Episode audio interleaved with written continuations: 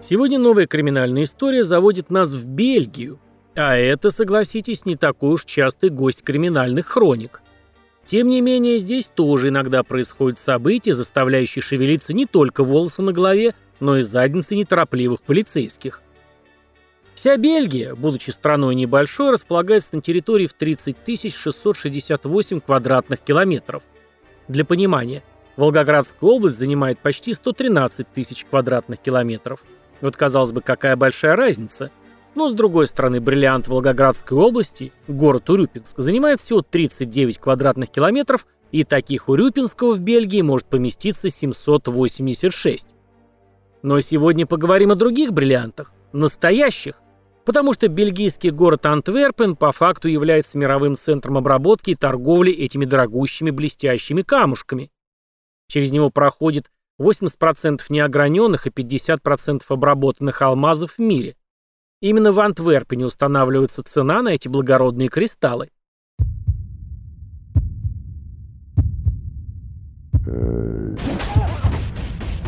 Краймкаст. В одном из этих антверпенских семейных ювелирных магазинчиков работала некая Элс Ван Дорен – у нее с мужем, ювелиром по имени Ян, была крепкая семья с двумя детьми. Но настоящей ее страстью были прыжки с парашютом.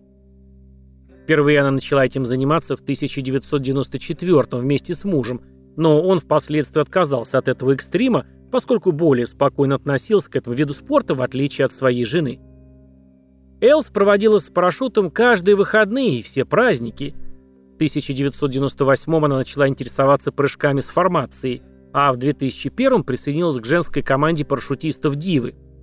Эти самые прыжки с формацией – разновидность парашютного спорта, в которой скайдайверы, так они себя называют, в свободном падении стремятся построить фигуру из большого числа участников и удержать ее в течение нескольких секунд. В некотором смысле это такая акробатика для больших любителей острых ощущений. В 2003 году группа «Дивы» приняли участие в чемпионате мира по парашютному спорту – к сожалению, в 2004-м Элс была вынуждена покинуть группу из-за грыжи. Когда она восстановилась, то решила, что будет больше заниматься парашютным спортом для удовольствия, а не для участия в соревнованиях.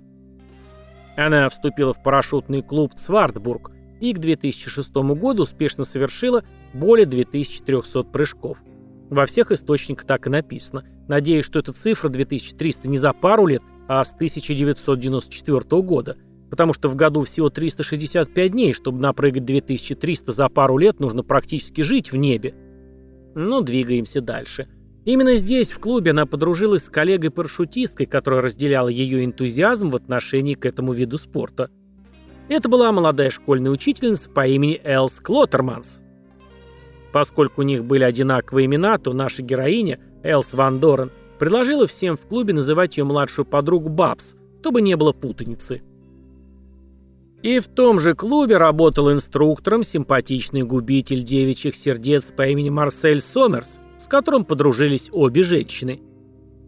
Однако со временем Айлс Ван Дорен начала более тесно общаться с Марселем. И в этом ей совершенно не мешал факт, что она была замужней женщиной, поэтому вскоре платонические отношения переросли в романтические. Семья Элс давно привыкла к тому, что все выходные она проводит не дома, а где-то в небесах – это стало идеальной маскировкой для ее тайных встреч с любовником. Пара проводила большую часть времени в квартире Марселя, предаваясь плотским утехам. И, казалось бы, все у нее было. Муж, любовник, тайные встречи, романтика. Но не было, как говорится, простого женского счастья. А все потому, что Элс узнала, что красавчик Марсель встречается и с ее подругой, тезкой Эльсой Клоттерманс. У Марселя все дни были четко расписаны, составлен график встреч с обеими женщинами. Выкладывался мужчина по полной, не жалея себя и своих холостяцких сил. По пятницам он проводил время с Бабс, а в субботу полностью посвящал себя Элс Ван Дорен. Но, как говорится, все тайное становится явным, или сколько веревочки не видится. Короче, ближе к делу, а может даже и к телу. В пятницу 10 ноября 2006 Бабс пришла к Марселю домой, как и было запланировано на еженедельное свидание по расписанию. Они отправились на ужин в ресторан, а когда вернулись в квартиру Марселя, их встретил сюрприз. в лице Элс Ван Дорен, которая с нетерпением ждала любимого прямо у дверей его квартиры. Неизвестно, какой разговор произошел в последующие мгновения, но в эту ночь Бабс не ляжет в постель Марселя по плану, ей подружески выделят спальный мешок, в котором она разместится прямо на полу в гостиной, а Элс Ван Дорен и Марсель отправятся в колыбель любви. Бабс лежала на полу, слушала происходящее за тонкой стенкой и чувствовала себя глубоко оскорбленной и преданной. Она думала, как он мог после всего того, что между нами было? Он все это время лгал мне, а теперь вообще бросил ради этой так называемой подруги. Обида, злость и даже ненависть бились в голове и сердце девушки. И вот спустя неделю, 18 ноября, Элс, Бабс, Марсель и еще один парашютист по имени Том договорились совершить общий прыжок с высоты 13 тысяч футов. Поднявшись на нужную высоту и дождавшись сигнала, Элс, Марсель и Том выпрыгнули с самолета, как было запланировано, а вот Бабс как-то немного замялась и пропустила свой сигнал, поэтому прыгнула позже остальных. Когда группа была в свободном падении, у Бабса из-за заминки не получалось их догнать. Впрочем, это все равно не помешало выполнить задуманное еще на земле. Парашютисты собрались в фигуру, пролетев так некоторое время. Когда высотомер показал отметку 1400 метров, пришла пора готовиться к приземлению. Участники группы разомкнули руки, чтобы отлететь друг от друга и на высоте 1000 метров раскрыть парашюты. У Сомерса с этим не возникло никаких проблем, а вот Эльс Ван Дорен продолжил стремительно падать. И в этот момент стало ясно, что-то пошло не так. Когда Элс начала тянуть за шнуры, чтобы активировать парашют, он не раскрылся. Но у нее за спиной было более 15 лет практики и огромное количество прыжков. Элс вспомнила, как нужно действовать в экстренных случаях. У нее уже был эпизод, когда парашют не раскрылся, и тогда она задействовала запасной. Однако в этот раз, находясь в свободном падении, двигаясь вниз с огромной скоростью, у нее было всего 20 секунд, чтобы спастись и успешно приземлиться. Она дернула за шнур запасного парашюта, но и он не раскрылся. С нарастающей яростью она продолжала тянуть за шнуры основного и запасного парашютов, но ничего не происходило. В это время сверху за ней с ужасом наблюдали все остальные, в том числе Сомерс и Клоттерманс. Марсель понял, что ситуация очень серьезная. Элс уже была в 500 метрах от земли с закрытым парашютом. Из последних сил Элс отчаянно пытался распутать шнуры парашюта, чтобы его открыть. В это же время в деревеньке Опол-Глабек женщина в своем саду задумчиво развешивала белье. Из задумчивости ее вывел громкий стук. Она вздрогнула, но, подняв голову, увидела, как с неба в сторону ее сада летит человек с парашютом. Такое зрелище она наблюдала неоднократно, поскольку дом находился всего в нескольких километрах от клуба парашютистов и посадочной площадки, поэтому такое явление не было необычным. Повернувшись, чтобы продолжить развешивать белье, она заметила белую ткань, висевшую на верхушке кустарника. Подойдя к нему поближе, ей показалось, что на земле кто-то лежит. Женщина позвала мужа, который находился в саду и возился с ремонтом, и они немедленно вызвали службу спасения. Найденное тело принадлежало Элс Ван Дорен, которая упала с огромной высоты и не подавала признаков жизни. Ее прыжок, полет, а затем падение и борьбу за жизнь до самого последнего момента снимала видеокамера, установленная на шлеме. Она перестала работать только после удара о землю. Тем временем Марсель нашел безопасное место для приземления и принялся бегать по улицам, зовя Элс, пытаясь понять, куда она упала. Вскоре мимо него проехала машина скорой помощи, и Марсель побежал за ней. Добежав до места, он увидел Элс, которая уже занималась бригадой скорой помощи. Когда спасатели прибыли на место происшествия, они попытались реанимировать парашютистку, но все было бесполезно. Элс Ван Дорен была мертва. Марсель был категорически против того, чтобы кто-то трогал парашют Элс. Он утверждал, что так быть не должно, чтобы одновременно не раскрылся основной запасной парашюты. Воспользовавшись телефоном Элс, он позвонил ее мужу Яну и сообщил тому страшную новость. Ян поспешил к жене, а, Том и Бабс тем временем вернулись в клуб, где рассказали о гибели Элс остальным его членам.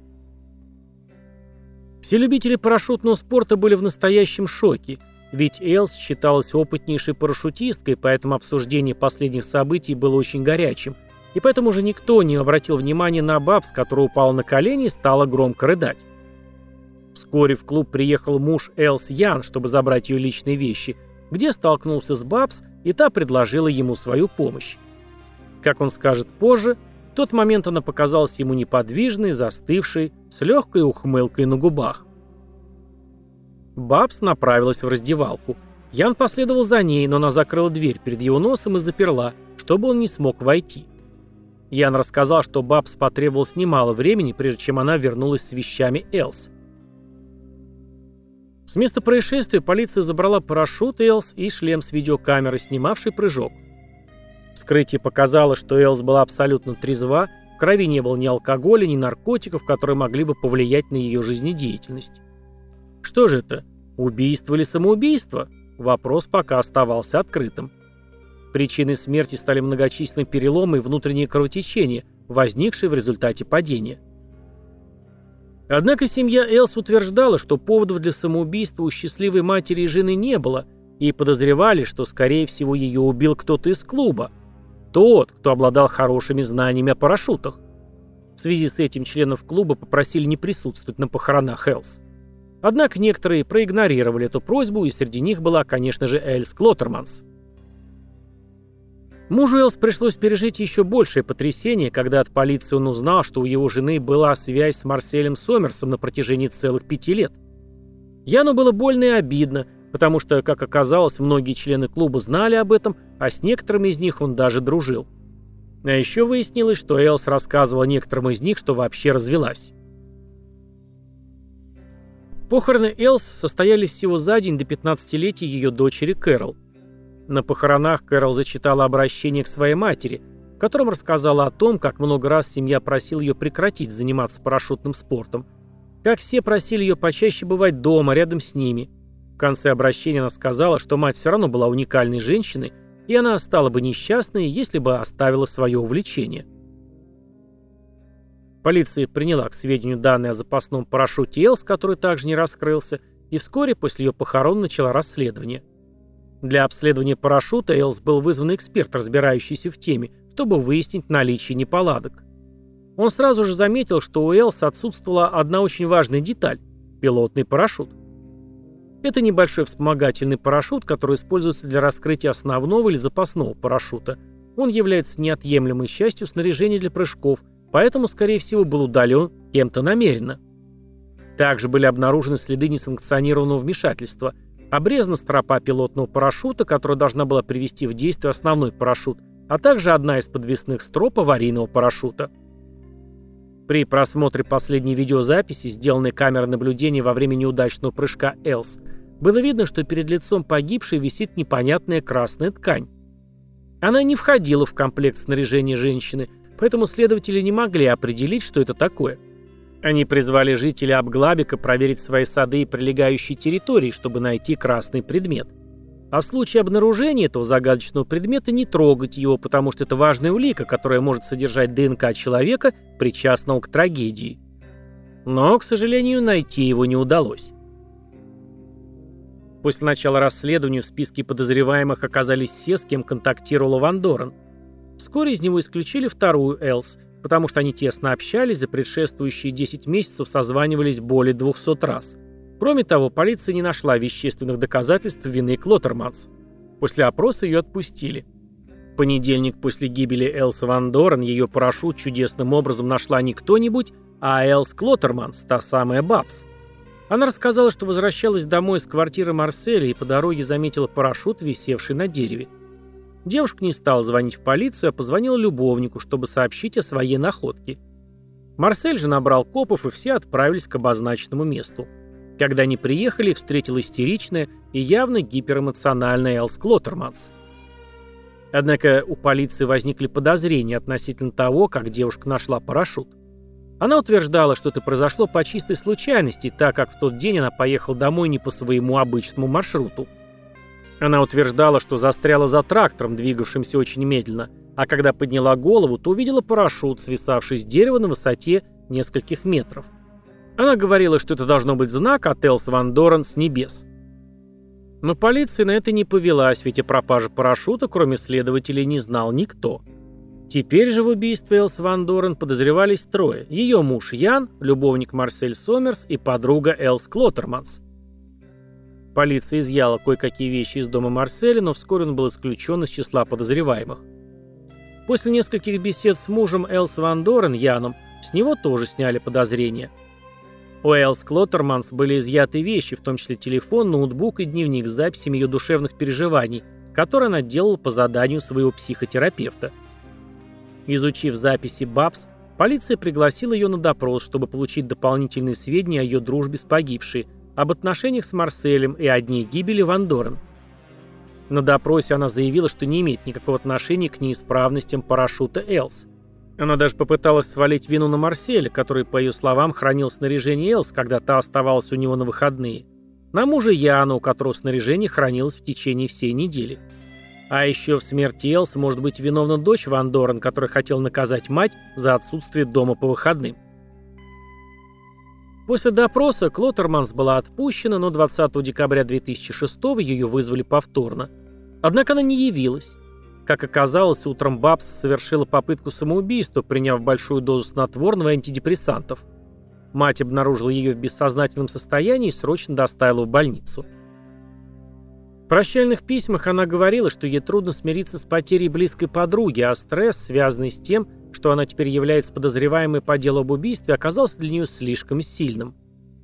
После выписки Бабс была направлена в психиатрическую клинику, где находилась под пристальным наблюдением врачей в течение 15 дней. Выяснилось, что несколько лет назад у нее было диагностировано пограничное расстройство личности и депрессия, и это уже не первая попытка суицида. Однако нашелся человек, который не поверил Эльс Клоттерманс ни на капелюшечку. Он решил вывести ее на чистую воду. Если вы не догадались, то спешу сообщить, что это был сердцеед Марсель Сомерс. Он полагал, что Бабс устроил это представление для привлечения внимания к своей персоне. Она не собиралась лишать себя жизни. Он был твердо убежден, что она приняла таблетки незадолго до возвращения матери, и что единственной целью было спасение от полиции, которая заподозрила ее в смерти Элс. 11 января 2007 несмотря на то, что Эльс Клоттерманс еще находилась под наблюдением психиатра, она была арестована по подозрению в убийстве Элс Ван Дорен. 19 января 2007 она предстала перед судом, где было принято решение о содержании ее под стражей на время расследования. Бабс было предложено пройти тест на детекторе лжи, но она отказалась. Осмотр найденного снаряжения показал, что парашютные стропы были перерезаны ножницами, и тот, кто это сделал, был правшой. В течение трех месяцев Клоттерманс подвергалась нескольким серьезным допросам, но так и не признала свою вину. Единственное, в чем она призналась, что именно она была виновницей того, что однажды отправила Ван Дорен анонимное письмо, в котором утверждала, что то, что она делает со своей семьей, неправильно. Ян нашел это письмо, но не понял, о чем идет речь, и выбросил его – Теперь, оглядываясь назад, стало ясно, что письмо было предупреждением Элс Ван Дорен о необходимости прекратить роман с Марселем. Также она призналась, что делала анонимные звонки Марселю, когда знала, что он находится с Ван Дорен, при этом тяжело дышала в трубку, пытаясь запугать любовников. Изучив автоматическое устройство активации Элс Клоттерман, детективы обратили внимание, что она прыгнула позже остальных членов команды, но раньше активировала парашют, что позволило ей наблюдать за разворачивающейся сценой сверху. Это также позволило ей проследить за тем, где приземлился черный пилотский парашют Элс Ван Дорен, чтобы впоследствии его забрать. От меня требовали признания. В чем мне признаваться? Я не могу признаться, так как признаваться не в чем, утверждала Клоттерманс во время предварительного слушания. Следователи знали, что стропы парашютов были перерезаны, однако кто и когда это сделал, сказать было невозможно – ни следов ДНК, ни ножа или ножниц, ни чего бы то ни было еще найти не удалось. Все доказательства были очень косвенными. Тем не менее, дело закрывать не стали, а в 2008 году адвокаты добились, чтобы Эльс выпустили под залог. Пока шло расследование, она продолжала работать в школе. Судебный процесс по делу об убийстве начался 24 сентября 2010 года. Сторона обвинения была уверена, что доказательств достаточно для того, чтобы предъявить Клоттерманс обвинение в убийстве. Основным мотивом убийства была названа ревность, ведь она узнала, что ее любовник состоит в отношениях с ее же близкой подругой. Она, в порыве откровения, сказала как-то следователям, что знала, что в глазах Марселя Сомерса она была на втором месте после Элс Ван Дорен и что он предпочитал подругу ей. Адвокат Клоттерманс продолжал утверждать, что у обвинений нет ничего, кроме косвенных улик. Эльс Клоттерманс сама дала показания, заявив, что не видела будущего с Марселем и спала с ним только из-за своей низкой самооценки. Примерно в это же время в суд поступила странная анонимка, адресованная, как оказалось позже, присяжным. Неизвестный автор рассказывал в письме, что стропы парашюта Ван Дорен перерезал сам Марсель Сомерс. Вроде как за две недели после инцидента он хвастался этим перед друзьями в одном из баров. Следователи проверили эту информацию, но так и не нашли ей подтверждения. Да и выглядела она странно, появившись ниоткуда. Следствие взяло за основу версию, согласно которой Стропы перерезала Эльс Клоттерманс в ту злополучную субботу за неделю до трагических событий в 2006 году. Как показал следственный эксперимент, на то, чтобы повредить парашют с помощью ножниц, требуется всего 30 секунд. А рюкзаки с парашютами Клоттерманс, Сомерса и Ван Дорен тот вечер находились в комнате, где спала в спальном мешке подозреваемая. Согласно отчетам психиатров, она описывалась как психопатичная нарциссическая личность со склонностью к манипулированию. Отмечалось, что проблемы с характером начались из-за детской травмы. Когда ей было два года, умер ее отец, а мать стала наркоманкой. Позже, уже в 16-летнем возрасте, она предпринимала попытку суицида. Однако присяжные не посчитали это оправданием. В ответ адвокат сообщил, что с момента, когда его подопечную выпустили под залог, она окончила специальные курсы и работала учителем начальной школы, поэтому заявлять подобное о ее возможных психических проблемах – нонсенс. Он также подчеркнул, что никакого мотива у Клоттерманс не было, потому что не было любви. О любви речи не шло, считая, что доказательств ее вины нет, нет даже ее признаков. Эльс Клоттерманс невиновна. Обвинение с этим было не согласно. Молодую женщину назвали психокиллером. Затем прокурор добавил, люди в любовном треугольнике способны на все. Отчаянные попытки манипулировать присяжными отвести вину провалились. И 20 октября 2010-го Эльс Клоттерманс была признана виновной в убийстве своей подруги и приговорена к 30 годам лишения свободы. Она попыталась обжаловать приговор, ссылаясь на то, что полиция допрашивала ее без адвоката, но в мае 2011-го апелляция была отклонена. В июне 2022 после третьей апелляции отбытии всего 12,5 лет Эльс было разрешено, при соблюдении определенных условий, выйти на свободу. По состоянию на 2023 год Эльс Клоттерманс – свободная женщина. Кстати, у меня уже была история о преступлении с помощью парашюта в выпуске под названием «Роковое обаяние прелюбодея». Если еще не слышали, настоятельно рекомендую. Вот такая история о двух подругах, двух Эльзах. Пишите, что думаете об этом в комментариях, следите за переведенными и озвученными мной True Crime сериалами в Телеграм-канале и группе ВКонтакте, где удобнее. Хотя самое сочное, конечно же, на Бусти, где не только ранний доступ ко всем материалам, но и совершенно эксклюзивные фильмы, которых становится все больше. А на сегодня все. До наших новых, волнующих встреч.